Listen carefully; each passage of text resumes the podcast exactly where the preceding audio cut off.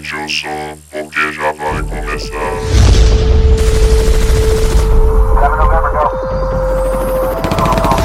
Distopia rastreada. Olá, ouvintes! Bem-vindos a mais um podcast do Distopia Rastreada. Aqui quem fala é Beethoven Sattler e eu gosto de moedinhas de chocolate. Fala galera, aqui quem fala é a Laile e Peaches, Peaches, Peaches, Peaches, Peaches. Ó, a música mais romântica do ano. E aí, bicho, aqui é o Crap e graças a Deus nenhuma vez que eu fui no cinema esse ano foi pra ver filme de boneco. Eu sou o Eric, eu sou o Groot.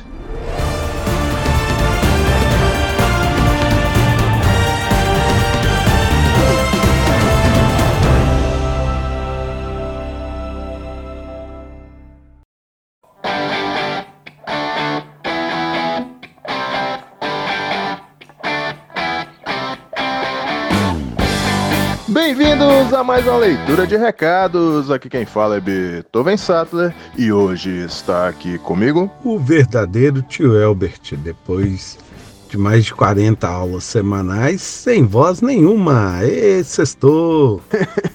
E aí, tio Elbert, tudo bem? Como anda as modas aí? A moda é que nunca sai de moda aluno de recuperação. Ô, desgrama, só. Fazer umas provinhas aqui no final de semana. Faz parte, cara, tem jeito não. Vida de professor é isso aí. Aqui tudo bem, graças a Deus, cara. Curtindo as férias merecidas. Eu vi lá, pegando a, como bom mineiro, pegando a praia, né? Eu vi nas redes sociais você e seu filho. Que gracinha. Ele, você é feio pra caramba. É isso aí, cara. Mineiro e praia é um caso de amor eterno.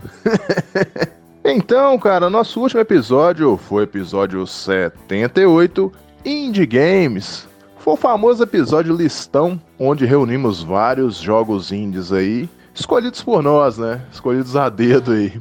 E, cara, foi bem divertido, é bacana que a galera já vai listando, tipo, esse eu joguei, quero relembrar, ou esse eu não joguei, vou atrás pra comprar. É bem bacana, cara. Um episódio bem fora da curva aí, porque normalmente a gente fala muito de cinema, né? E de falar de games dá um, um respiro no assunto, né?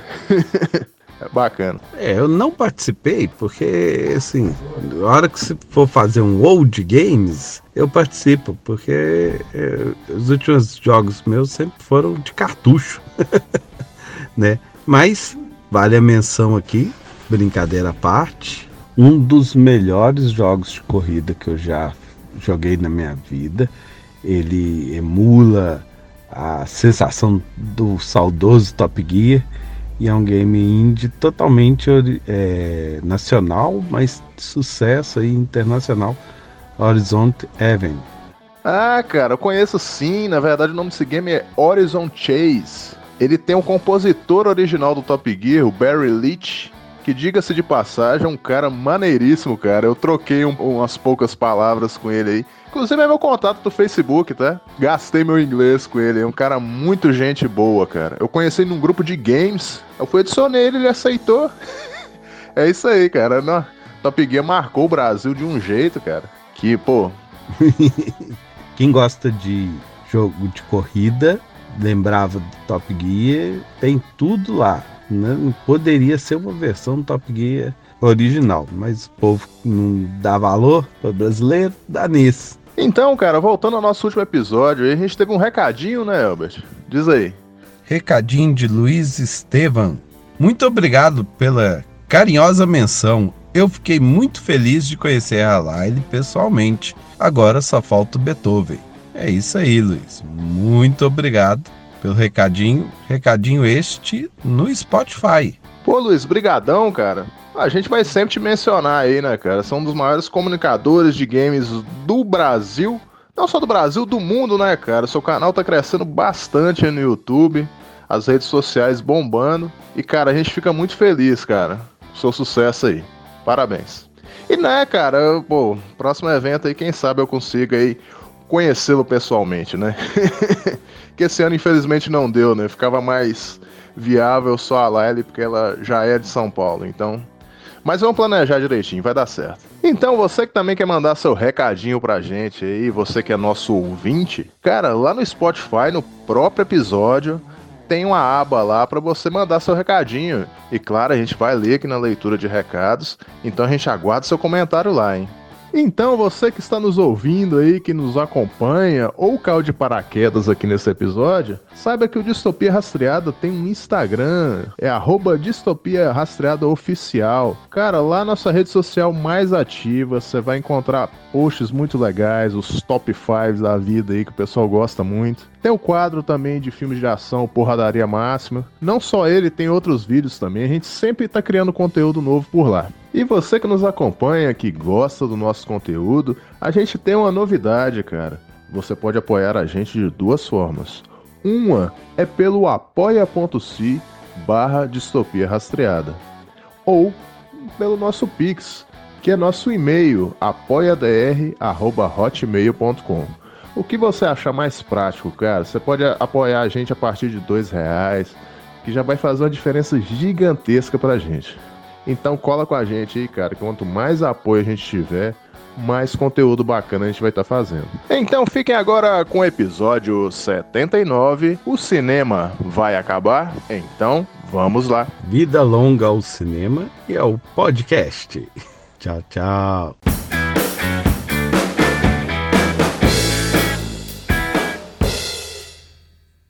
Oh wow, love these pipes.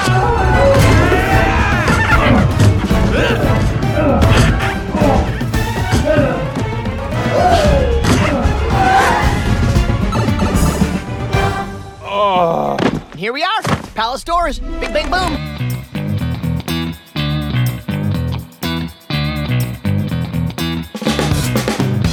Então, cara, hoje vamos comentar sobre as maiores bilheterias de 2023 e tentar responder a famigerada pergunta: O cinema vai acabar?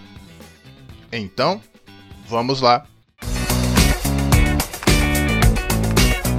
Essa pergunta ela sempre tá pipocando, né, cara? O cinema ele sempre teve seu, seus momentos de e aí, vai acabar, não vai acabar? Mas é bom a gente deixar claro aqui uma coisa, porque a palavra em português cinema, ela significa mais de uma coisa, né? Porque existe o cinema local, onde você vai ver o filme, e existe o cinema que é a indústria cinematográfica, né? Que a gente chama de tudo de cinema, então gera uma certa confusão, às vezes até quando a gente vai ler uma matéria, né? Fica meio confuso assim, pô, será que a indústria cinematográfica vai acabar? Não é isso. A gente vai debater aqui, vai chegar à conclusão se vale a pena ir no cinema ainda, como um local que você vai para ver um filme e tal, se ainda compensa ou não.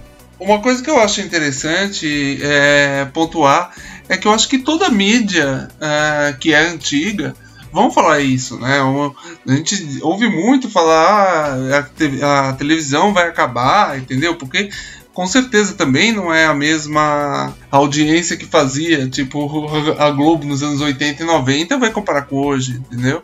E eu trabalho com quadrinhos. E ouve-se muito isso também, ah, os quadrinhos vão acabar, entendeu?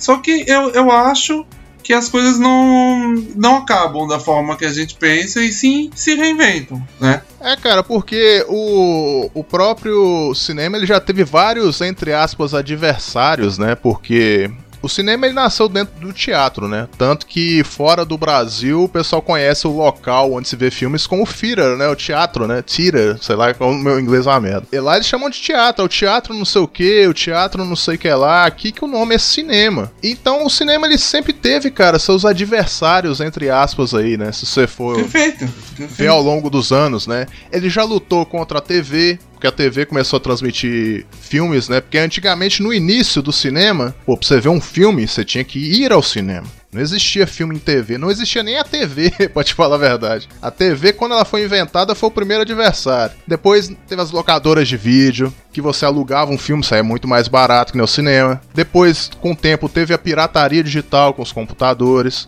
E em voga atualmente são serviços de streaming, né? Que já é mais fácil você estar tá na comodidade da sua casa e e aquela locadora, entre aspas, gigante digital tá ali. Porque o cinema antigamente era necessidade, hoje em dia ele é uma comodidade, se eu posso dizer assim, porque você vai no cinema pra sentir a experiência do momento, entendeu? Exato, É. exato, pela experiência mesmo. Não só como necessidade dessa experiência, como um luxo também, né?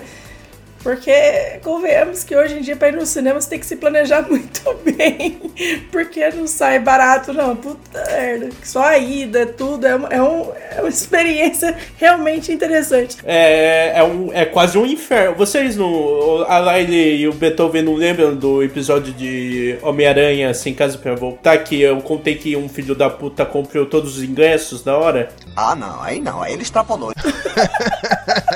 Vocês não lembram dessa história? Que realmente, tipo, um cara deu Lembro, uma lembro. dessa. Aham. Conta pro povo aí que não ouviu aí, conta aí pra nós aí. Nossa, tá, é recapitulação. É, o, ia lançar o Homem-Aranha Sem Casa para Voltar. Era aquele hype incrível lá que, tipo, puta, será que vai aparecer? Será que não vai? Toby, Andrew. Ninguém sabia. Aí, eh, liberaram a pré-venda dos ingressos. Tipo, isso umas três semanas antes do, do lançamento do filme. Aham. Um filho da puta lá, sem amor paterno, pegou e comprou todos os assentos. Caramba. Porque, tipo, só tinha uma sala liberada. Só tinha uma sala liberada. Ele comprou todos os assentos porque eu acho que ele pensou que ele ia dar uma de cambista e vender o dobro do preço.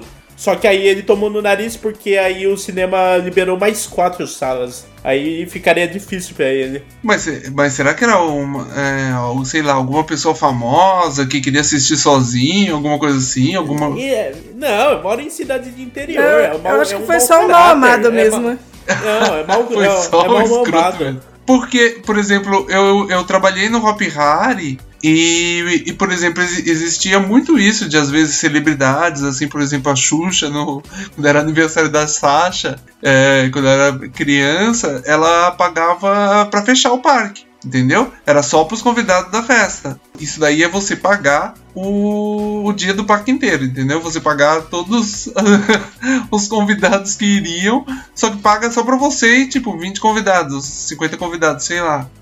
Entendeu? Então ela fechava o parque só pra ela. Eu pensei que pode ser, às vezes, alguma coisa nesse esquema, sabe? Foi o cara que tava dando F5 no site mesmo, assim, quando liberou, ele pegou todos. É só um- eu, não, eu não tô É brincando. só um circo fazer. Foi uma coisa muito instantânea. Foi Nossa, que coisa muito escroto. A imagem da matéria era o meme do Stonks, né? Atrás, assim.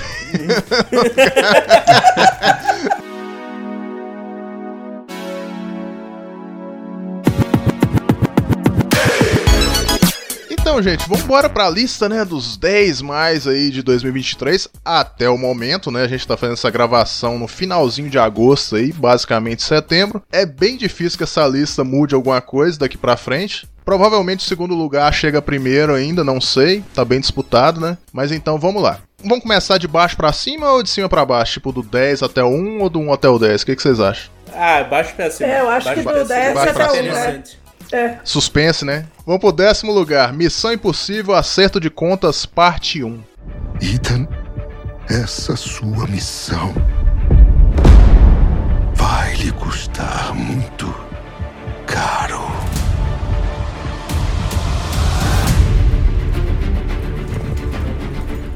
Alguém viu? Nope. Cara, não. Eu, pior que eu não Grande assisti. filme que eu ainda não assisti. Eu gosto. Assim, eu não sei nada sobre esse filme, não. Desculpe, só sei que, que tem a Peggy Carter, né? Ah, ela tá no filme? É, tem. Já, já teria um motivo pra assistir. É, a Hayley Atwell, eu adoro ela. Eu, eu amo adoro ela ela. também. Cara, vou te falar que eu já fui em cinema ver Missão Impossível algumas vezes. Não lembro, não lembro se era Protocolo Fantasma ou algum nome assim. Mas, cara, sei lá, essa franquia já tá, sei lá, no sétimo, oitavo filme? Eu acho que esse é o sétimo, né? É, é o 10, não é? Não, não, 10 é o Velozes e Furiosos. Isso aí eu acho, eu acho que é o sétimo. Porque o Missão Impossível, só pra ele não passar tão batido aqui.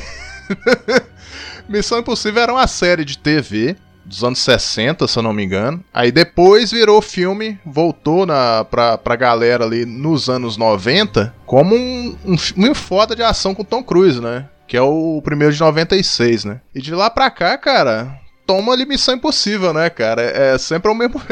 é quase que o mesmo plot, né? É o, é o, Tom Cruise resolvendo alguma coisa. Mas até me surpreende, cara, porque esse filme meio que deu uma flopada aqui no Brasil, mas mundialmente ele andou bem aí. Cara, é que, tipo, ele deu uma flopada, entre aspas, mas ele tava competindo bilheteria com dois outros itens que vão estar tá na lista, e então ele foi até bem, assim, porque era uma competição foda, assim, dele ir bem. E mesmo assim, a gente tá falando de Missão Impossível, que é um filme que tem trocentos filmes e ainda tá dando lucro, velho. Então tá aí, Tom Cruise ainda faz dinheiro.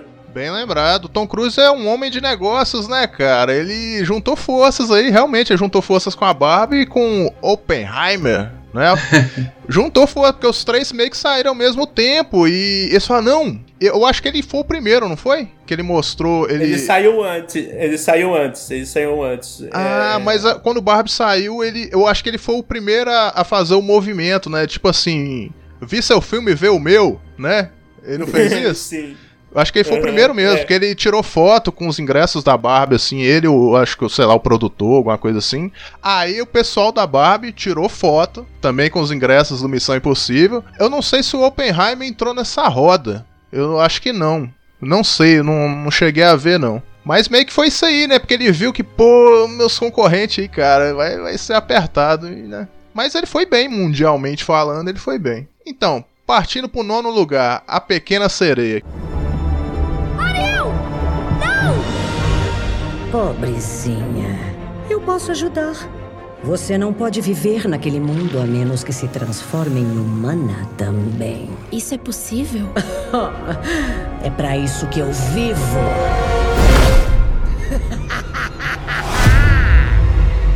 Quem viu? Opa, esse com certeza. eu, eu confesso que esse eu não vi ainda. Não vi por causa que eu tô meio saturada de, de live action. Aí eu fico tipo.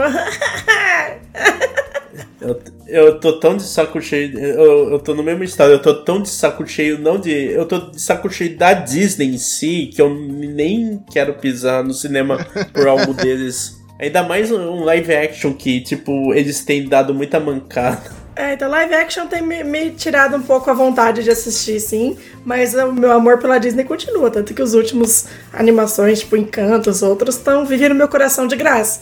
Só live action mesmo que tá me me deu uma cansada. também tava meio de saco cheio de, de, live action também. Também acho desnecessária essa moda uh, de tudo fazer live action. Mas, mas dito isso, como a Laila sabe, A Pequena Sereia é tipo meu filme favorito da vida, o original, né? Então, uhum. eu sou assim completamente fanático pelo foi um dos primeiros filmes que eu assisti no cinema e virei fã desde criança, assim, é tipo uh, uma coisa assim muito importante para minha vida. Então esse é um filme que eu tava bem ansioso. Tem uma tatuagem da Ariel no braço. e eu tava bem ansioso para assistir e não me decepcionei. É bem fiel ao original, né? Com mudanças, obviamente, mas é, coisas que agregam coisas legais. É, eu gostei, eu, eu, eu, eu gosto, a, a, claro, com algumas ressalvas mas eu acho que ele complementa uh, o original e não substitui, entendeu? Ele vem ali para você, para quem já é fã, é, assistir, reviver aqueles momentos que você gosta e tal, e ver uma versão um pouco, um pouco diferente ali. Nunca vai superar o original, obviamente, mas é legal que eles trouxeram de volta, tipo o Alan Menken, que é o, é, o, o cara que criou a trilha sonora, né? É, de A Pequena Sereia, junto com o Howard Ashman, que é falecido, né? Aí eles juntaram com o Lima Manuel Miranda, que é do. Que, como oh, a Laila mencionou é aí, do, do Encanto. Sim. Pra, então, é o Alan Menken junto com, com o Lima Manuel Miranda fazendo aí é, músicas novas é, para essa versão da Pequena Sereia. Você e está vale convencendo notar... a assistir. e vale notar que o Lima Manuel Miranda, ele é super fã de A Pequena Sereia também, né? Uma coisa que eu sempre me identifiquei com ele. Ele, ele tem até um filho que chama Sebastian, por causa, por causa do, do, do, Sebastião, né? Então, ele entrou nesse ramo, né, de, de fazer músicas e tal, é, por causa de, do quanto ele é fã da, da Disney e da Pequena Sereia em, em, em, em particular. Então eu acho que é uma. É um tributo, assim, é uma homenagem ao original que é muito bonita e eu acho que quem gosta ah, do original vai gostar, sim. Ok, eu vou assistir. vale a pena, já tá no Disney Plus. Eu acho que tá. Qualquer coisa, o- além das outras coisas que a gente tem pra assistir, quando a gente se vê, a gente assiste. Ah, demorou. Com Nice. certeza. Eu não sei se eu pode falar spoiler assim. Pode, Pode. Tem uma, tem uma coisa em particular que eu detestei, é que é no, no personagem do, do Sabidão, né? Que, que, que nesse filme é uma mulher, né? Que é. Não sei o nome em português, deixaram o Sabidão em português, né? Aham. Mas é, Scuttle né, né, é, um- é fêmea. Mas é, esse não é o problema. O problema é que ela faz um rap Lembrei do meu som, quando eu cantei o meu on, depois veio o on, tica on, on, tica on. E é uma cena muito vergonha alheia. A cena do rap do Sabidão. Mas tirando isso, eu gostei do filme. A gente vai dar dois pulos aqui inacreditáveis, né? Porque o oitavo e o sétimo lugar são dois filmes chineses. Eita! O oitavo é o Liu Lang de Qiu Chu. Saúde. o meu chinês tá Ah, ótimo aqui. assisti, claro. Não sei se esse filme chegou ao Brasil ou não, mas isso é um retrato, sabe do quê? Do cinema da China, cara. Que tem crescido É, tá pra caramba nas últimas décadas, aí na última década, né? Que tá tomando aí, cara. Porque não é só na China que se fala mandarim. É um idioma bem falado em outras regiões ali próximas, né, cara? E claro, legendam, estão investindo aí de entrar no mercado americano também. Infelizmente eu não vi. Se a galera do tênis verde aí viu, me desculpe, mas ninguém aqui viu. Eu nem sabia da existência do filme. Faltou o Helmut aqui no, pra falar. Eu vi, eu tava no cinema na China. Ah, O Elvis só vê filme nacional, cara. É, eu acho também que deve estar ganhando visibilidade assim também, justamente por causa que o pessoal tá saturado das coisas que os Estados Unidos tá fazendo. A Bollywood é um mercado gigantesco, o mercado de cinema indiano. Diga de passagem que um dos meus filmes que ganhou espaço no meu coração no meu top 10 é indiano. É, cara, e a Netflix vem trazendo um ali, outro aqui, né? É, então. E, tipo, essa parada aí do mercado chinês, cara, é assim. A maioria dos filmes, assim, contam muito com o mercado chinês pra dar bom na bilheteria, assim. Tem, tipo, aquele negócio, quando o filme tá indo hum, não tão bem na bilheteria, eles falam: se for pra China, talvez eles recuperem. É, exato. Tem esse. Eles fizeram essa jogada também. Sabe, porque existe um filme do. Existe uma continuação pro Venom, porque por causa do mercado chinês. Caramba, cara, aí, ó. Duvido não. Cara, a China, a China salvou o Venom. Só que eles têm alguns, é, tem alguns BO também, que eles têm muito preconceito, muito racismo lá, né? Eu vi que Pantera Negra fez muito pouca bilheteria por lá, ao contrário do mundo, entendeu? Porque eles é, têm muito, muitos problemas, assim, com filmes é, estre- estrelando pessoas negras, assim. Assim, eles têm mesmo.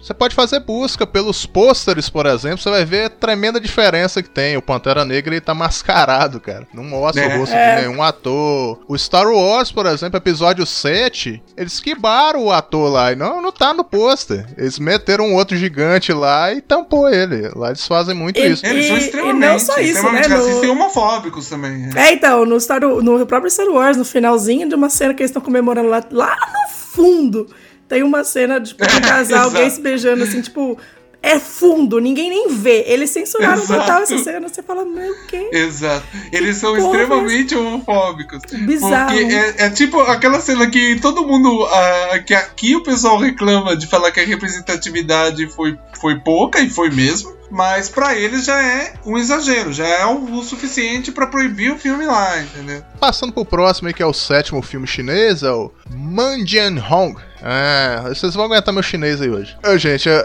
é, desculpa aí, mas tá no top, né? Fazer o quê? A gente vai ter que pular aqui. Dar ideia. Também o ouvinte aí que viu esses filmes, quiser comentar e falar pra gente, não, gente, o filme é bom, não, o filme é uma bomba, manda pra gente aí que a gente lê na leitura de recados, beleza? Boa, Perfeito, boa. boa. Então, vamos lá pra um- uma grande bilheteria esse ano que, infelizmente, eu me arrependo de não ter visto, que é o sexto lugar, que é o Homem-Aranha através do Aranha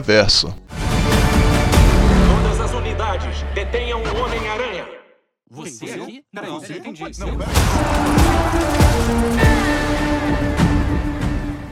Bom demais. Esse é Gosto muito. fenomenal. Sensacional. Nossa, esse Gosto é maravilhoso. muito. Talvez o meu favorito do ano, eu ainda, quer dizer, estou em dúvida, mas talvez É, eu ia comentar isso. Eu acho que do ano até o momento é meu favorito fácil. é muito bom. Ele muito é bom mesmo. muito bom. Então, pra quem não sabe, é uma animação, né, cara? Mas aí, qual que é o diferencial desse filme? Vocês que viram aí? O que, que ele trouxe de diferente, assim, de legal? A diferença é que a única coisa de super-herói que realmente tem um coração envolvido. E- Eles realmente colocam muito coração, isso é muito legal Isso é mesmo. fato, é. É tipo, cara, o Homem-Aranha no Aranha Verso, além, tipo, de toda aquela parada do. Da animação de ser, tipo, uma revolução foda, assim, no meio artístico. Porque a gente ficou muito preso no 3D há um tempo atrás e agora veio o Homem-Aranha no Aranha Verso e mostrou como é que faz. Aí chega esse outro que mostra vários Homens-Aranhas e cada um com um estilo diferente na mesma animação interagindo. É, a É animação, uma parada foda. a animação é deslumbrante, é um negócio de outro mundo. É uma coisa absurda de linda, de fato. introduz todo o universo do, do assim do Aranha Verso mesmo que é só mencionado no primeiro filme que é muito amplo nos quadrinhos né então são é, infinitas dimensões aí é, onde existem o, o Homem-Aranha né? Que nos quadrinhos é uma coisa totêmica. E aí o que que acontece? Ele todos esses personagens para quem é, para quem lê, para quem acompanha os quadrinhos, é muito legal que tem tipo é, Homens-Aranhas aí de desde a década de 60, de todas as mídias diferentes, entendeu? E, do- é, e- e, claro, dos quadrinhos de todo, de várias dimensões, de várias épocas, de várias é, várias versões aí, não só do Peter Parker, mas, é, por exemplo, o Ben Riley, que é clone dele dos anos 90, tá muito engraçado, porque ele é todo sofrido, igual os quadrinhos do- do- dos anos 90, tudo cheio de angústia, assim, é, que é muito divertido.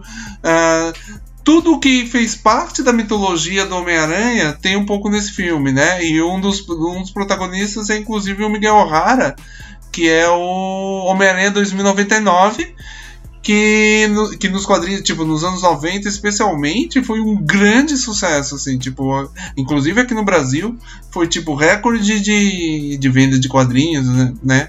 Ah, com o Homem-Aranha 2099, e que trouxeram de volta aí com é, o personagem no filme, que é, que é bem legal. Que é definitivamente aquele, aquele crush 2D, né? Meu Deus! Não ajuda nem um pouco o fato dele ser dublado pelo Oscar. Não, Isaac. 100%. A voz do Oscar Isaac dá, dá, dá 99% do, do, do charme dele, assim, mas putz. Cara, se a gente pe... Olha, eu vou ser sincero, Beethoven, se a gente pegar só pra falar de Homem-Aranha no Aranha, através do Aranha Verso, né, nesse caso, a gente ficaria duas horas só falando Ah, dá, disso. dá tranquilamente. Eu- É, a gente vai passar bem por cima, pra ser um episódio que é gigante. Não, não, não, eu já vou adiantar aqui é, pra todo mundo que tá ouvindo que eu não vou sossegar até fazer a vida do Beethoven e o Inferno até a gente fazer da trilogia desse filme. Eu não consegui tirar do, desse segundo filme, mas eu vou fazer a trilogia. e, Sair um episódio da trilogia quando sair o terceiro filme. Eu abri o, o IMDB aqui pra ver o elenco, cara, tem muita gente conhecida aqui. Tem, Tem tem, muita bastante gente. Os próprios Homem-Aranhas dos filmes estão aqui, né? O Tobey Maguire, o Randy Grant. É, é porque aparecem. Tem pequenos momentos que eles aparecem na tela, assim, que eles surgem na tela. E eu tô olhando que tem aqui o, o nosso querido Nicolas Cage, tá aqui também, né? Não pode faltar. Sim. Homem-Aranha no ar. É, eu tenho que dizer que tem, tem a cena que aparece em todos os Homem-Aranhas, né? Que é muito incrível essa cena. O meu olho extremamente clínico tava procurando em pequenos detalhes pra ver se eu achava o Italian Spider-Man. E te le donne. Grazie, Italian Spider-Man. Shut your mouth, pussycat, e farmi un macchiato. Pronto. Italian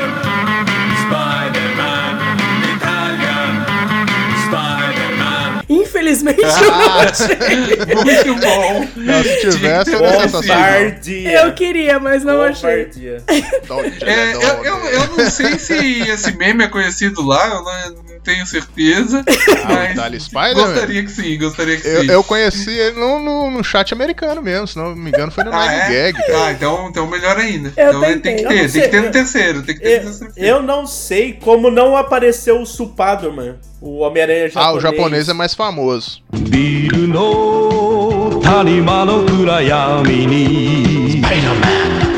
Não aparece? Porque esse era justo não. aparecer. Cara, é, era pra ter aparecido na cena que o, o Miles tá fugindo de todos os Homem-Aranha. Eu não sei, eu jurava que apareceu um robô gigante lá. Nossa, eu tive uma época muito obscura que a galera reunia para ver Supai da Man.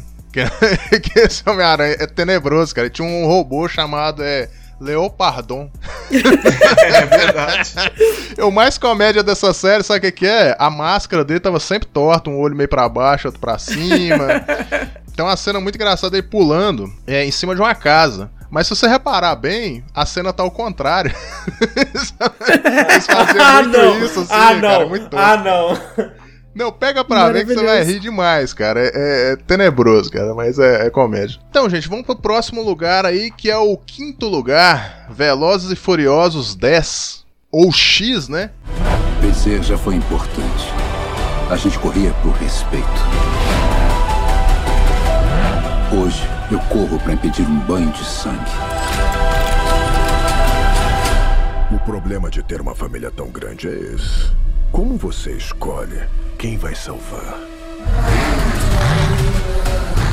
Que é um filme que flopou aqui no Brasil, mas mundialmente ele rendeu muito dinheiro, né, cara? Ele conseguiu o quinto lugar aí, ó, pra você ver. Ele trouxe o Jason Momoa, ele é meio que uma reunião, né, de, entre aspas, todos os atores, né, todos os personagens do que passaram até então, né? Porque era meio que. É meio que esse filme é uma despedida e não é, né, cara? Porque já anunciaram que tem um 11, né? Eles fazem aquele clima assim pro fã, tipo, ó, o último filme, hein? Aí dá dois anos tem outro. então, Ahá, mentira! pegadinha. Então, Velozes e Furiosos, os primeiros ali, eu vou te falar que, sei lá, até os 5 aqui que é no Brasil, isso é o Brasil, é, há um meme conhecidaço, né, do Vin. E falando do Vin ele faz altas montagens no Photoshop que vocês precisam de ver, cara. Tem uma dele do Brasil, que eu tenho que achar, acho que é no Facebook dele. É muito comédia, cara. Ele fez uma montagem dele, eu acho que com Cristo Redentor de marca d'água atrás, uma parada sensacional. o cara é um artista. Maravilhoso.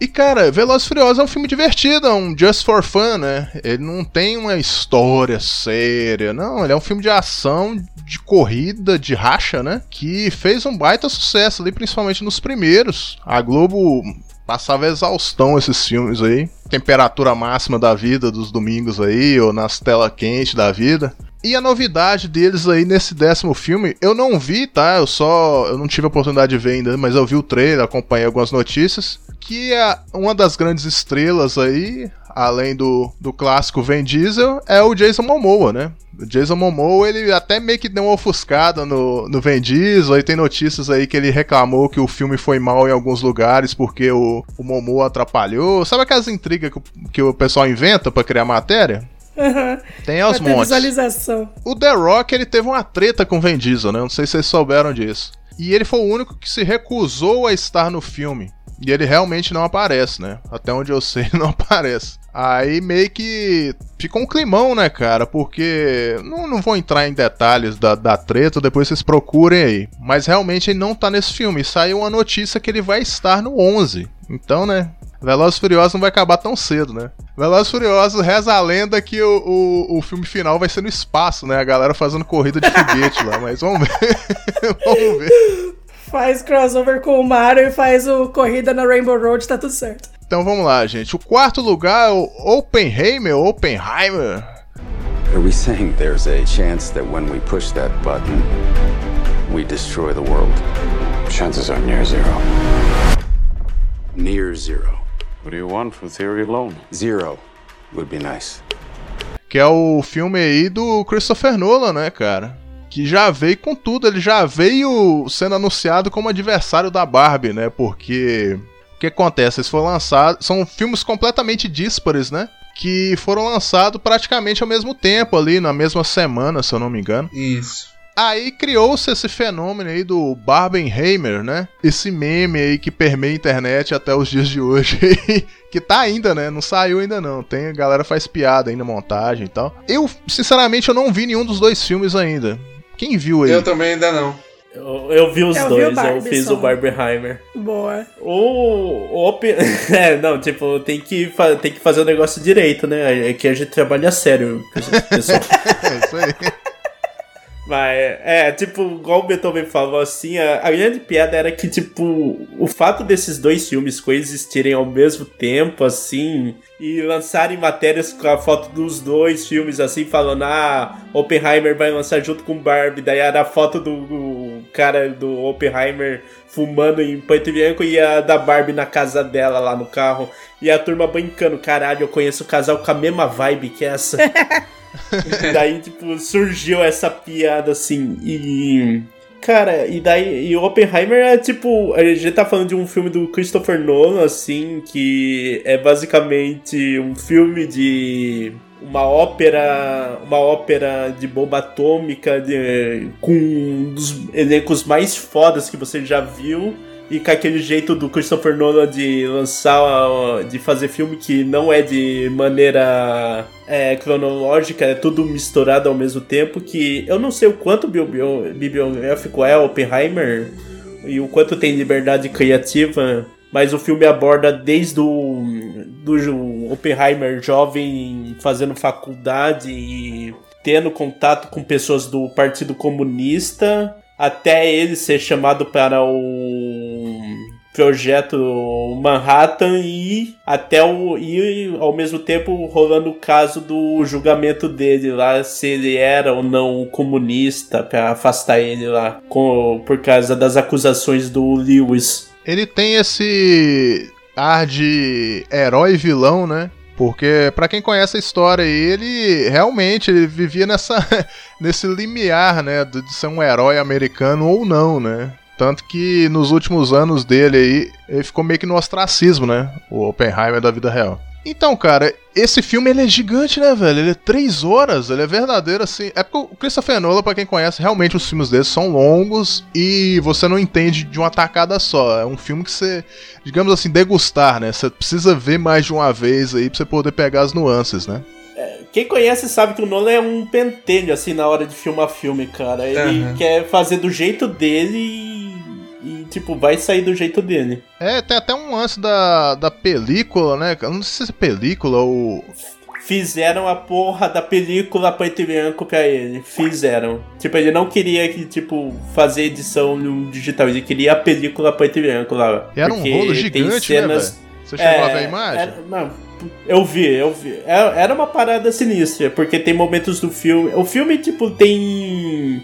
Tem momentos muito diferentes de, de filmagem dele. Daí as cenas de julgamento todas são preto e branco. Caramba, cara. Cara, empolgada.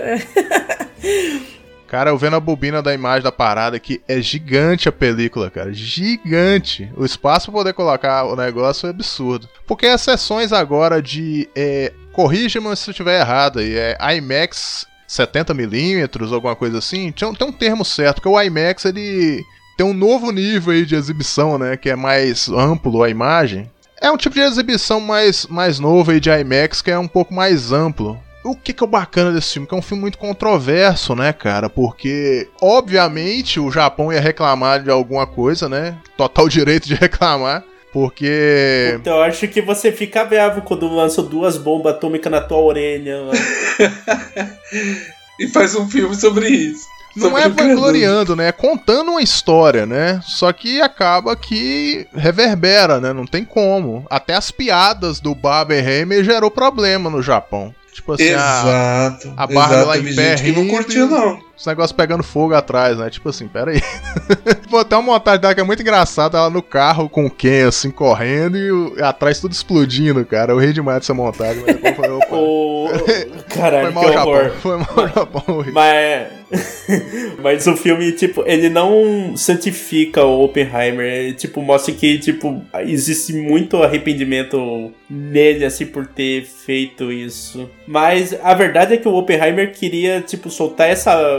Fazer a bomba mais rápido pra soltar na Alemanha. Assim, esse foi o único arrependimento dele nesse caso. Mas como o Japão não parava de encher o saco, eles lançaram. Primeiro que uma já bastava pra ver se pra desistir, mas ó, eles lançaram duas pra, tipo, pro Japão e o mundo entender que, tipo, a gente tem isso de sobra. A gente pode. Não vai parar até, tipo a gente quiser. Daí rolou a desistência do Japão e o, o anúncio do imperador lá desistindo da guerra. É uma coisa que chama muita atenção nesse filme é o próprio protagonista, né? O Cillian Murphy, que é o ator, né? Porque ele é o cara do Peaky Blinders, né? Então, é, gera essa, também essa, essa rixa, né? Eu acho que não era muito coisa dos fãs, não. Eu acho que é uma sacada que a mídia teve, diferente. Vamos, vamos criar um nome aí pra ver se pega. E pegou, né? O pessoal comprou a brincadeira, né? É que ele também era muito amigo, ele não amigo, ele era um cara muito ligado ao Nolan. Ele já fazia filme com o Nolan desde Batman, assim, ele tentou ser o sim. mas como ele tinha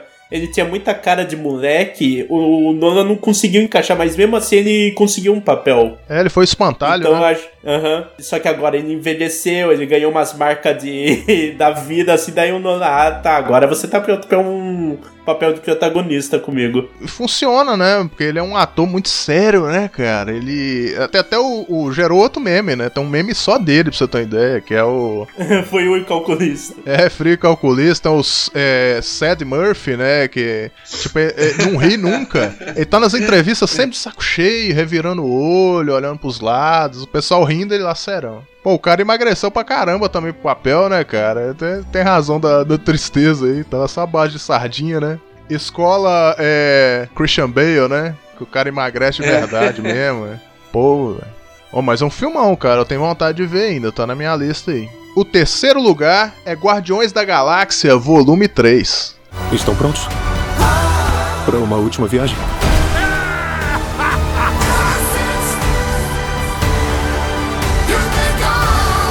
Vamos voar para longe juntos.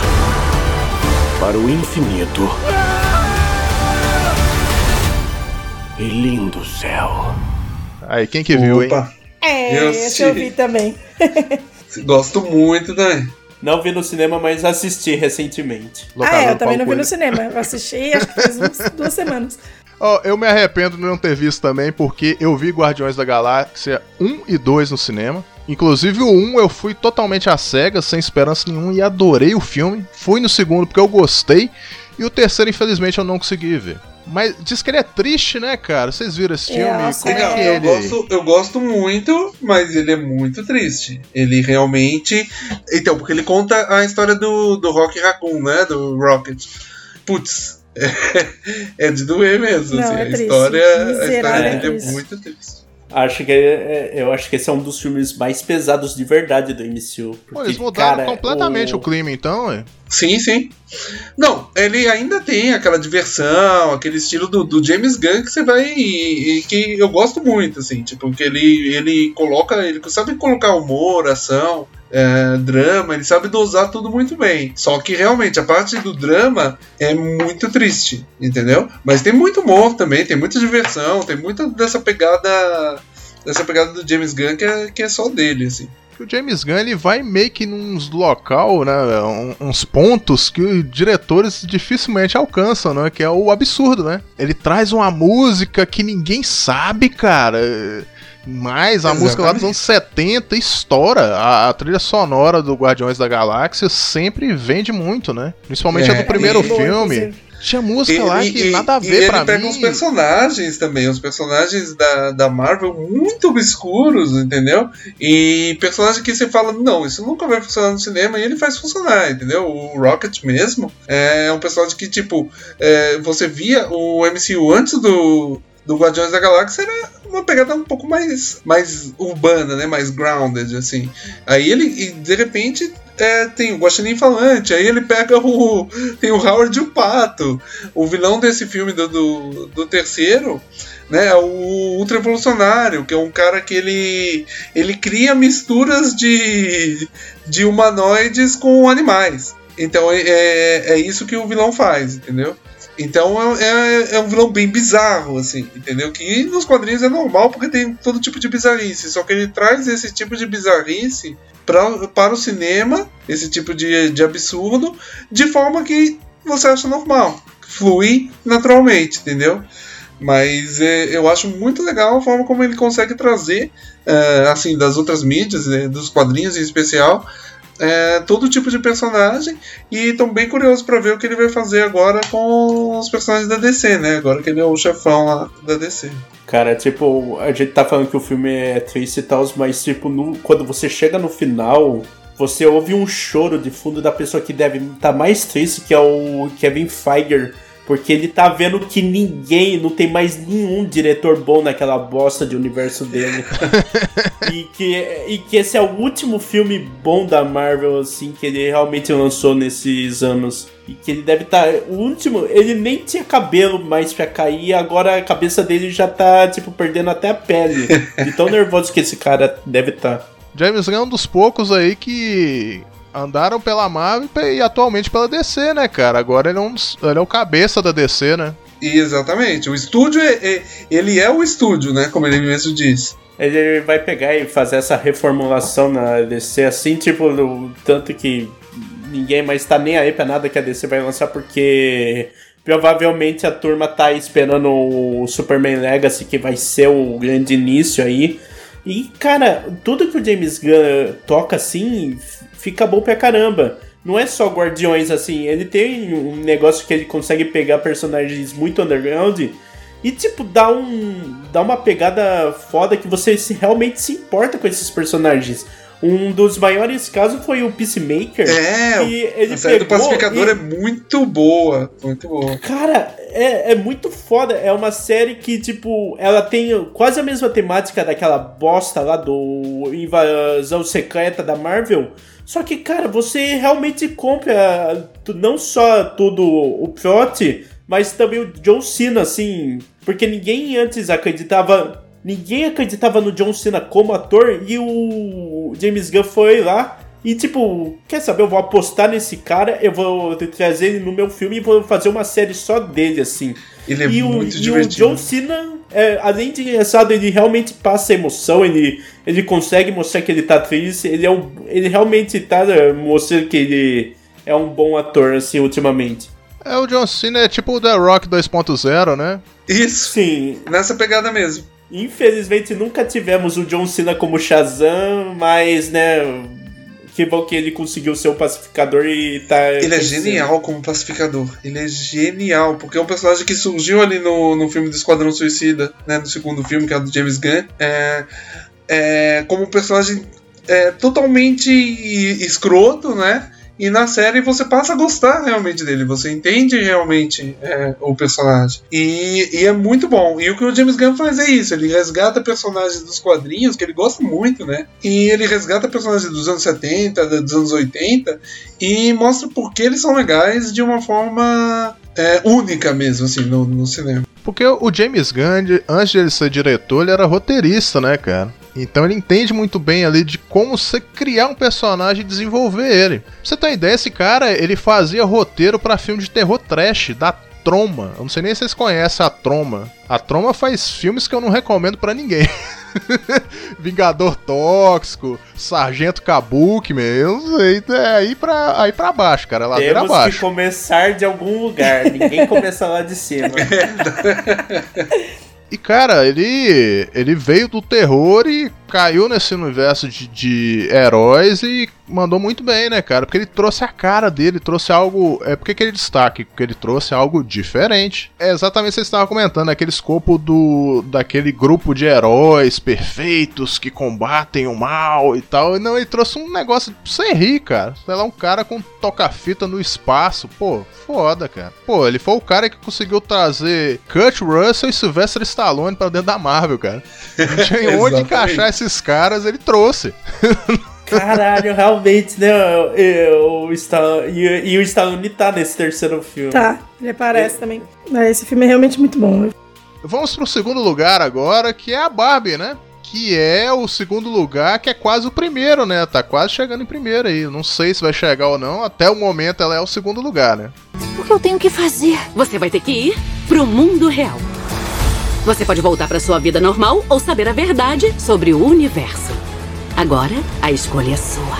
É o primeiro. Salto alto. Precisa querer saber, ok? Tenta de novo. Então, quem viu o filme aí, eu acho que eu acho que foi o único que não vi. Não, eu, eu não vi ainda, não, também. Cara, o filme da Barbie, eu, fui, eu confesso que eu fui assistir, assim, sem, sem muitos... sem muito nada, na verdade. Eu fui pela hype mesmo. E, e me surpreendeu de, muita, de muitas formas, assim. É, coisas que eu não esperava, tipo, nunca de quem que era o, o entre aspas, vilãozinho da história. Entre, tipo, a Mattel fazendo um filme metendo pau nela mesmo. E, entre muitas outras coisas que eu falei, caraca, meu, que filme divertido. Fora que eu dei muita risada. Assim, o filme, o filme ele, tem um passo muito divertido, sabe? Ele não fica tediante, você não fica, puta merda, ok, já deu, vamos dar pra encerrar. Não, você vai se divertindo quando você vê acabou o filme, você fala, mano, você tá com a bochecha doendo de rir. Porque ele tem umas quebras, assim, tipo, muito engraçadas. E, e eu achei, tipo, cara, muito bom. a- a- o geral do filme. Eu, eu super recomendo assistir porque eu gostei muito. Esse era um filme que poderia muito facilmente cair na armadilha de tipo, de ficar naquela crítica social foda assim, e daí você ficar, puta, tá bom, vai, senta lá, mas não, ele faz isso de um jeito que você, tipo, dá risada e você realmente fica, caralho, isso é real, né, bicho? Tem a crítica dele e, e ele, não, ele não pesa. Ele não é um, um- um- Apesar de ter muita gente falando muita merda desse filme, eu tenho que dizer que eu acho que eu dou, mais risada das pessoas que estão falando mal do filme do que do filme em si. Porque as pessoas são muito ridículas. Perdão se você tá ouvindo isso agora e você é uma dessas pessoas que foi assistir o Não, filme. Perdão nada. Saiu, saiu do, do, do cinema puto. Cara, na moral, assiste, assiste de novo que você não entendeu, porque. Ó, na moral, tipo, eu tô vendo um fenômeno muito bizarro aí, que é homem barbado com camiseta de criança aí fazendo um vídeo xingando um filme de boneca. Pelo amor de Deus, cara, você tem coisa melhor na, na vida do que fazer isso, né? É, eu sei que é um filme que causou uma certa polêmica, aí eu não sei exatamente o motivo, mas eu sei que causou uma revolta aí em pessoas machistas. Muito, mas muito. Por causa que eles foram atacados, né? Exato. eles foram diretamente atacados no filme. O, o, o vilão do filme é o, o- o Ken tá trazendo o patriarcado pro Barbilândia. Cara, não, é, Isso é esse, é, isso daí foi uma parada muito foda, assim, né? Porque, tipo, tem esse ne- negócio aí da. A Barbilândia é um, um- um- Existe o mundo da Barbilândia e, tipo, ela sai de lá, vem pro mundo real. E nem tem um.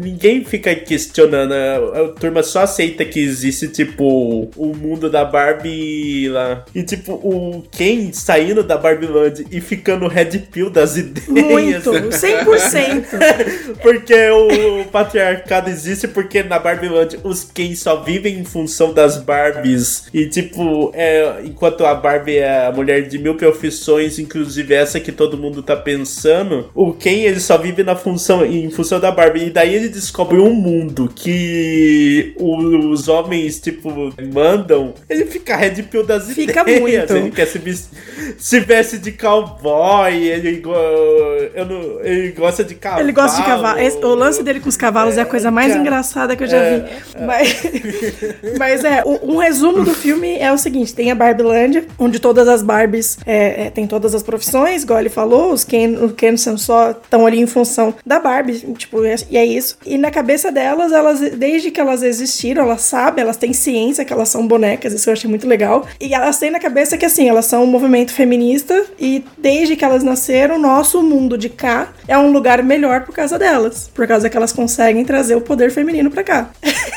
Porque você pode ser o que você quiser ser. Aí, quando a Barbie, tipo, é, uma das Barbies, que é a Margot Robbie, ela tem uma, tipo, uma crisezinha que ela, né, de, de, de vida, né, de, falando sobre morte, sobre, né, com ansiedade, enfim. E aí ela vem descobrir o que, que acontece com a criança dela, né? Com a pessoa que cuida daquela Barbie. O que, que tá acontecendo? E aí ela descobre que, que é uma adulta, que tá tendo um monte de, de depressão e um monte de coisa. E aí o Ken vem junto e dá toda aquela bosta que dá. E aí, o que eu acho muito maravilhoso é assim, quando ela chega na Mattel, ela vai no, no, na sala dos diretores, tipo, é uma, uma sala só com homens, um monte de homem. Ela, ah, beleza, eu gostaria de falar com os dono. Aí, tipo, tá lá. A presidente. Presidente, sou eu, um cara. Ah, beleza, CEO, outro cara. Tipo, não tem uma mulher na sala, tá ligado? Ela, ah, quer dizer que um, um, uma empresa de feminista e coisa de menina só tem homem? Eles, aham. Você tá fora do. você não tá legal, você tá sendo. É, né? Eles só querem controlar. Ele fala: ó, volta pra caixinha, que a gente te manda lá e fica tudo certo. Não, não, não causa. Aí ela sai correndo. Tipo, é Mas você incrível. tem que entender, Line. Você tem que entender. Ele é filho de uma mãe, irmão de uma irmã. É, então, é. Tem essa, tem essa. Enfim, aí ela sai correndo e, eles, e aí fica a missão deles querendo trazer a Barbie de volta pra não, não ter o. Enfim. E, cara, e é muito incrível. Tipo, eu gostei demais, assim, do filme. Ele me surpreendeu absurdos.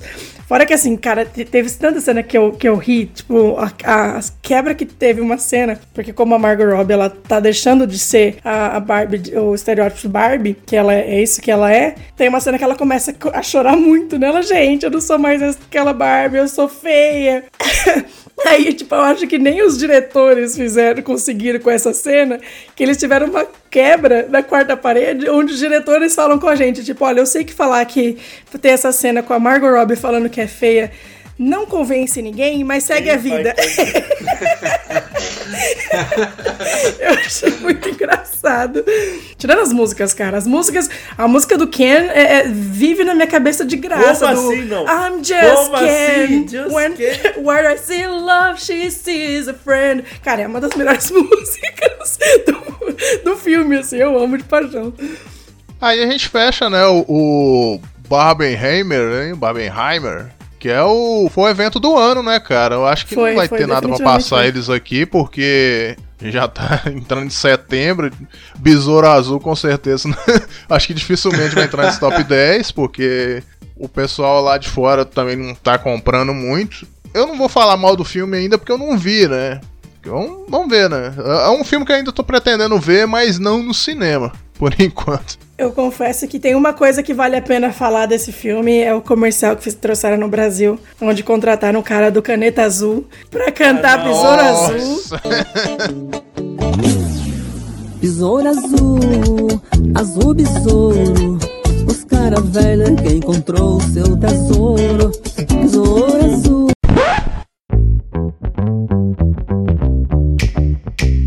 Antes de chegar no primeiro colocado, né? A gente vai falar um pouquinho aqui dos flops, cara. Então vamos lá, um grande flop desse ano foi o Flash, né? O The Flash. Bruce, eu posso resolver isso. Mas também pode destruir tudo. Não é possível que eu não sei se ai, alguém foi Deus, ver no não. cinema. Eu pensei que. Ah, eu não vi no cinema. Já vai dar uma coceira aí no Matheus, porque. Nossa, cara. Eu... Ai. eu acho que ganhou o troféu de pior CGI do ano, né? Porque.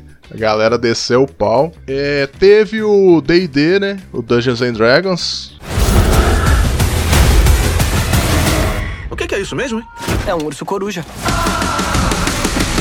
Injusto. Injusto. Injusto. Injusto. Injusto. Nossa, isso mostra é um crime de Eu guerra concordo. isso. Esse filme é muito bom, é muito divertido. Ele foi um flop não só aqui, mas mundialmente mesmo. Ele não, não se pagou. Eu acho, eu acho injustíssimo. Puta de um filmão bom. Um que o, que o Matheus gosta muito, que é o Shazam, Fúria dos Deuses. Crianças roubaram o poder dos deuses. Depois que você a roubou do âmago do nosso pai. Acho que eu devia estar anotando isso tudo. Devolva esses poderes, garotinho. Infelizmente ele também não. Pô, Eu fiquei não triste com o ator, cara. O ator do Shazam pedindo a galera quase. que- O cara tava quase chorando, velho. Vai lá ver meu filme. Pô, cara, eu fiquei triste com isso aí, velho. É que dó. Isso foi, isso foi pesado. O ator principal do Shazam, ele gravou vídeo no Instagram dele falando, não, gente, vamos lá ver o filme e tal. Tipo assim, mas ele visivelmente baqueado, sabe? De- Decepcionado, é, porque, né? é porque o filme estreou logo que anunciaram, né? O James Gunn ia rebutar o, o universo DC, então todo mundo falou: por que a gente vai assistir esse filme? Cara, é. Além disso, tipo, é, é que estavam. Existia um fenômeno que era assim: o Adão Negro era o filme que ia determinar se o universo DC ia continuar do jeito que tava ou se, tipo, ia rolar o reboot lá com. Isso um pouco antes. E deu ruim pelo Adão Negro. E, cara, aí. ninguém- Geral se fudeu da DC. Tipo. Aquaman é o próximo aí da lista aí da, da a morte tá batendo na porta de cada herói aí da DC. O Aquaman é o próximo. Outro grande flop aí foi o Cavaleiros do Zodíaco Saint Seiya. E você acha que eu queria isso?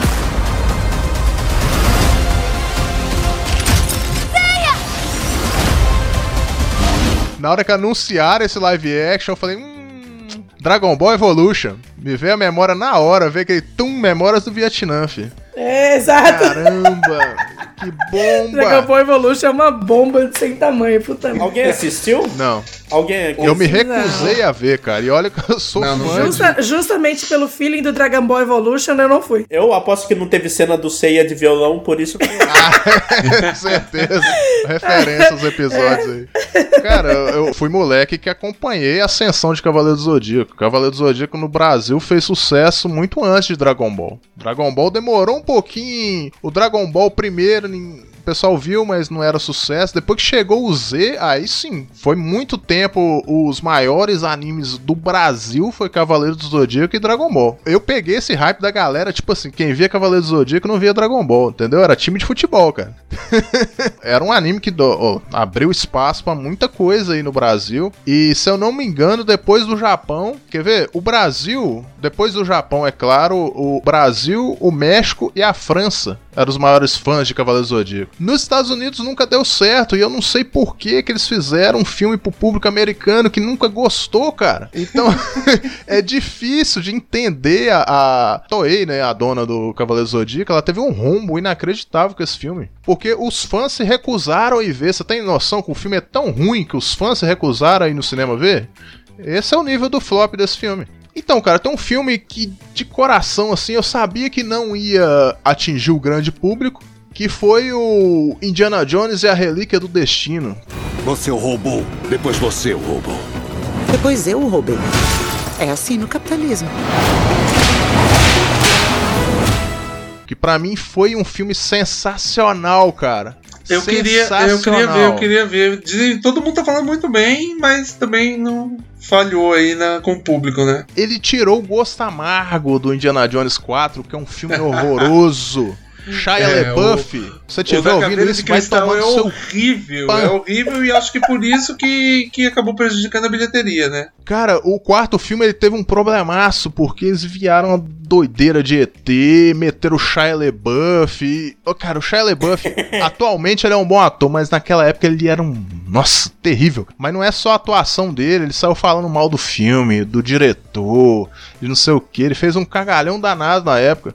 Isso meio que fez a gente meio que ficar com raiva do- de um próximo filme, entendeu? Tipo, desiste, deixa aí, deixa quieto. Mas quando veio, porque o que, que acontece em Indiana Jones, a Relíquia do Destino? Não é só uma despedida de um personagem de mais de 40 anos. É a despedida do Harrison Ford dos seus três grandes personagens. Por quê? Ele se despediu há um tempo atrás do Han Solo, se despediu do Decker, do Blade Runner. E agora, por último, ele deixou Indiana Jones, que é o personagem mais querido dele, que não deixa ninguém interpretar esse personagem. Tanto que eles nunca rebutaram a, a franquia, porque ele falou: ó, enquanto eu estiver vivo, eu sou Indiana Jones. E é, cara, porque é o rosto dele, tá em. Não é só em filme, o rosto dele tá em game, tá em quadrinho. Tudo é baseado, é moldado em volta do rosto dele. O gosto que ele tem pelo Indiana Jones, ele não tem pelo Han Solo. É difícil de desvincular, cara. Ah, pra você ver, o Han Solo ele não tem nada dentro de casa. O Indiana Jones ele tem o chapéu do Indiana Jones na casa dele. Ele tem esse desapego mesmo pelo Han Solo a ponto de terem deixado um outro ator fazer o Han Solo jovem lá. Exato. Porque o Han Solo, o problema não é o personagem, o conceito de Star Wars. O problema do Han Solo pra ele são os fãs que enchem o saco dele desde a década de 70, cara. O maluco tá com poça do Star Wars lá, assina pra mim. com os fãs, é, é, com os fãs de Star Wars que não deixavam ele O fazer que é compreensível. O, o- tem a fanbase de Star Wars, dependendo de onde você pega, nossa senhora, é difícil. Ele acha a fanbase de Star Wars chato? Pera só, agora que ele é o Hulk vermelho no MCU. Ele vai ver com, ele Pode vai ver com quantas canoas se faz um pau. Eu ainda vou falar mais a fundo em algum episódio futuro, talvez grave sobre a franquia, eu vou poder falar melhor. Pra você ter ideia, ele teve um fenômeno engraçado, assim, curioso, diga-se de passagem, que ele foi a maior bilheteria de público mais velho, que já não ia no cinema desde a pandemia, ó pra você ver que bacana. Então, bora lá pro primeiro colocado, né, da maior bilheteria mundial aí, que é o Super Mario Bros. o filme. Mario Brothers somos, não tem pra ninguém. Encanadores como a gente não tem. Onde houver vazamento, nós chegamos no momento. Conserta quatro mãos, é pra nós super irmãos. Sou eu, o Mario. E o Luigi. Se cansou de pagar caro quando precisa de um encanador? Mamma mia! É por isso que os Super Mario Brothers estão aqui, pra salvar o Brooklyn. E o coelho. E o seu dinheirinho. Que finalmente, Nintendo, finalmente você acertou. Nossa, sim. Demorou, hein? Demorou, cara. Você lembra do episódio do Games que viraram filmes que a gente gravou? Opa, com Que certeza. a gente mandou assim. Nintendo, pra acertar com o filme do Mario, tem que ser uma animação, não um live action. Esquece live action. Porque na época era boato se ia ser live action ou não. E a gente mandou essa e mais um a gente acertou aí. Exato, é. O live action, Boa o live action dos anos 90 é maravilhoso. É hilário, é muito engraçado. Cara, que bomba aquele filme, velho. A Nintendo, tipo assim, entregou na mão dos americanos, faz filme aí porque vocês entendem. E toma Motorboat, é.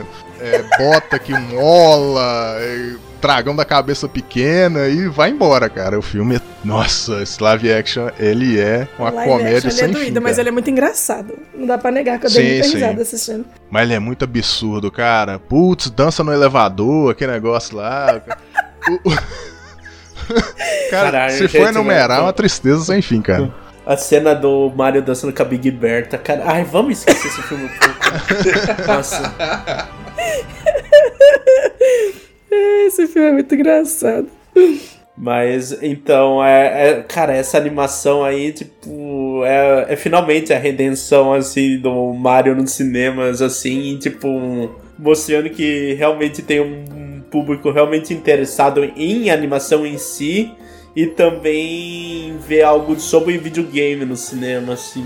E finalmente faz uma adaptação não só tipo que é monte de fanservice assim pra velho, mas que realmente tem uma história legal por trás, assim. E não é o filme do Sonic que foi pra um público infanto-juvenil, o filme do Mario é pro público infantil sim. Tanto que eu levei meu filho, levei meu sobrinho. Eles adoraram o filme, cara. Do início ao fim, criança de 5 anos, cara. Vendo o filme do Mario e adorando, é aquela molecada lá.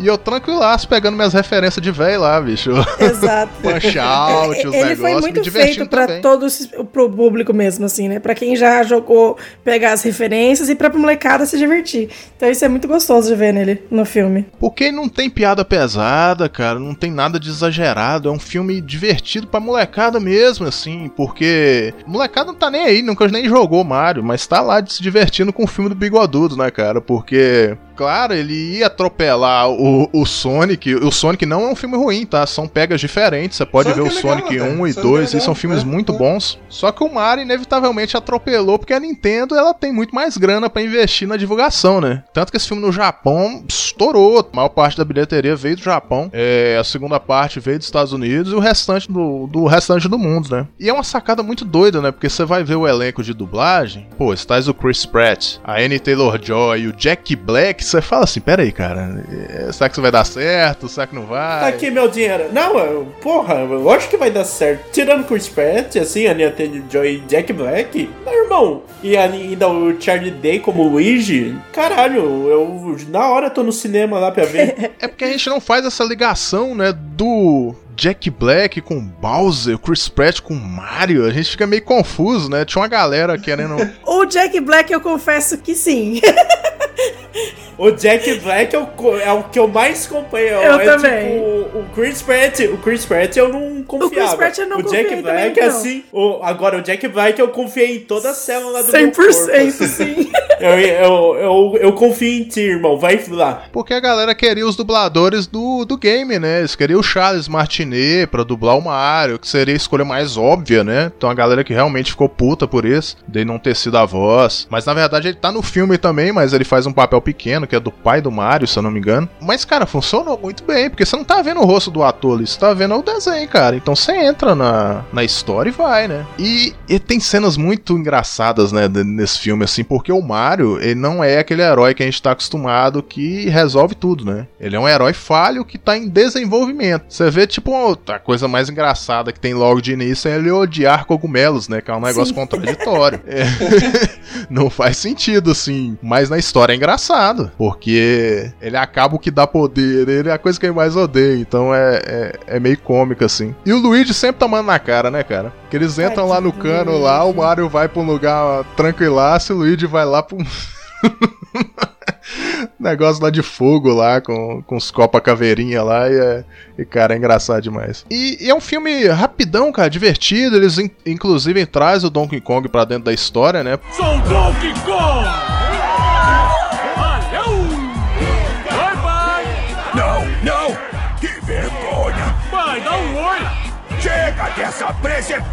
Porque os dois surgiram nos games juntos, né? O Donkey Kong dava nome ao jogo e o Mario era o Jumperman. O jogo não era nem dele, né? Mas acabou que ele fez sucesso com o passar do tempo, mais do que o Donkey Kong, né? O Donkey Kong eu sinto que hoje em dia não tem uma galera mais tão fanbase como antigamente, sabe? Porque ele fez muito sucesso lá no, no Nintendinho, no Super Nintendo, e depois deu uma sumida, né? Eu acho que no 64 também ele continuou um pouco, mas depois deu uma desaparecida. É que eu não, eu não sei como é. É que é meio nebuloso essa história aí, porque ah, quem fazia os jogos do Donkey Kong, assim, que a gente conhece, tipo Donkey Kong Country, que é o Donkey Kong do nosso imaginário Super Nintendo, que é o Donkey Kong do filme, é da Hi-Rare. E o que aconteceu foi que a Microsoft comprou a Hi-Rare para fazer jogos pro Xbox e o Donkey Kong ficou preso na Nintendo. E eu não sei o porquê que eu nunca a Nintendo não fabrica mais jogos do Donkey Kong como ela faz todo toda vez de Zelda e Mario. Ele é um personagem ainda que é muito presente em jogos tipo Smash Bros e Mario Kart, né? Mas eu, eu não sei porque ele não tem jogos solos eh, no Nintendo Switch ou em qualquer mídia atual. É, assim. desde que ele migrou pro 3D, ele deu uma sumida mesmo. É estranho isso aí. Então, cara, voltando ao filme, ele basicamente é um Mario é, desempregado, né? Porque ele tá tentando um emprego ali e, e leva o irmão dele junto. E a família meio que dá uma zoada neles, né? Pô, você tá levando seu irmão É, pro eles estão buraco e tentando tal. montar um negócio. Eles estão tentando montar um negócio próprio lá, encanadores independentes.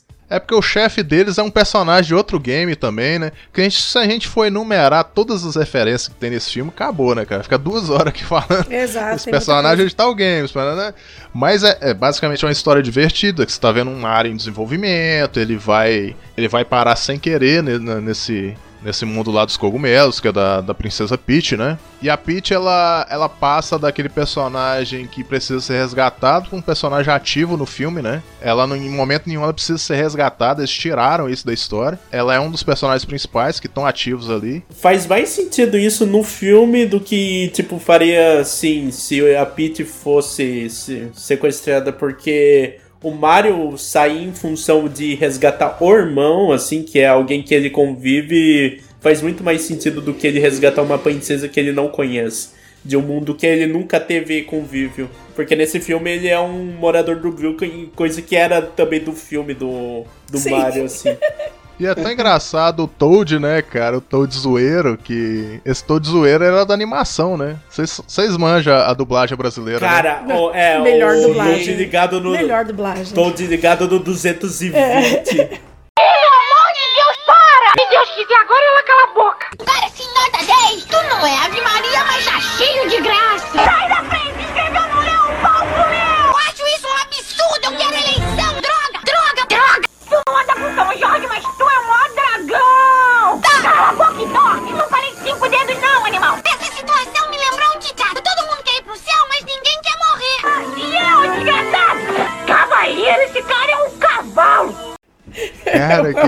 aquilo, bicho? Não é possível que no idioma original seja daquele jeito. Então, um grande destaque desse filme é o Bowser, né, cara? Porque o Bowser é o Jack Black, né? E eu não sei se a feição dos personagens é, foi um pouco baseada nos dubladores ou eu tô enxergando coisa. Mas o Bowser tá meio com cara de Jack Black, vocês repararam isso? O rosto. Ah, não, é que o Jack Black tem cara É, de então.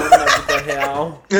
É, especialmente agora que ele tá com aquela barba gigante, então, tipo. É, é aquela coisa, ele nasceu pro papel, mesmo que seja em animação. Exato, figura, eu concordo né, 100%. Ele nasceu pra fazer Foi de Bowser, terno né? de Bowser pra Premiere. É. Ofuscou o cara lá do Nintendo, criador do personagem, porque ninguém entrevistava o cara, O só entrevistava o. Jack Black, era um terror, cara. É que ele vestiu a camisa, cara. Tipo, de todo mundo ali, o Jack Black, não importa o que ele fazia, ele tava na rua, ele era o Bowser. Foda-se. Ele vestiu. ele vestiu o Bowser. Então foi muito engraçado. Ele é, é o cara que mais estava se divertindo nessa coisa toda, assim. E tipo, o- cara, obviamente, assim, vocês vão chamar o Jack Black, ele tem que cantar no filme. Porque é um desperdício vocês não você chamar esse cara e não botar ele pra um número musical. Sim. Inclusive, e não ia ter, né? Não ia ter a música do, do Peaches, não ia ter. Aí, eu não- lembro qual foi a ordem, mas acho que o diretor comentou, deu uma musiquinha X pra ele, ele falou, não, peraí, segura isso aqui que eu vou trabalhar. E aí ele veio com Peaches, Peaches, que estourou, né? A música foi um, um absurdo. Peach, understand. I'm gonna love you till Peaches, peaches, peaches, peaches, peaches, peaches, peaches, peaches, peaches. Ah, oh, yeah. Oh. E ela dá uma tirada nele, né? Porque ele veste todo lá. ele- Ela manda pra ele: Você pensou que iríamos nos casar? Ele, bem, sim, certo, né? Aí ela, não, eu nunca me casaria com um monstro. Fala na cara dele, bicho. É- é- Caralho, caralho, ouvi isso. Caralho, até eu fiquei, caralho, calma. O rosto do Bowser É o máximo- desmonta, né, cara? É, é, é aquele caso lá, tipo, ah, o máximo que ela pode dizer é não, né? Exato, é muito bom. Puta merda, é muito bom. É, mas eh, Bowser, eu tô contigo. Se a princesa Peach realmente é a minha Taylor-Joy, eu, eu entendo você Compreensível. totalmente. A paixão, a paixão é 100% compreensível. Zero julgamento, bicho. E o filme é rapidinho, né, cara? Divertido. Gostoso chega, demais, a, sim. chega a um determinado ponto lá que o Mario já, já é o Mario que a gente conhece, né? Já tem os poderes, os dois estrelas e os Cambau A4, né? E ele abre portas aí pro quê? Pro universo da Nintendo, né? Nintendo tem muito personagem aí que dá pra adaptar em animação. Por favor, não façam live action. Mantenha o clima da animação, vai funcionar já muito lançaram, bem. né? Qual? Eles lançam. Não, não o filme, mas eles lançaram a lista do que vai ser produzido. Mas a ordem é Mario, Zelda, aí vai vir o segundo Mario, aí depois Star Fox e Super Smash Bros. Olha só. Star Fox daria uma história interessante, até um pouco mais séria do que. Star Fox, Que é Mario, né? é, eu gostei, hein? Gostei da ideia mesmo.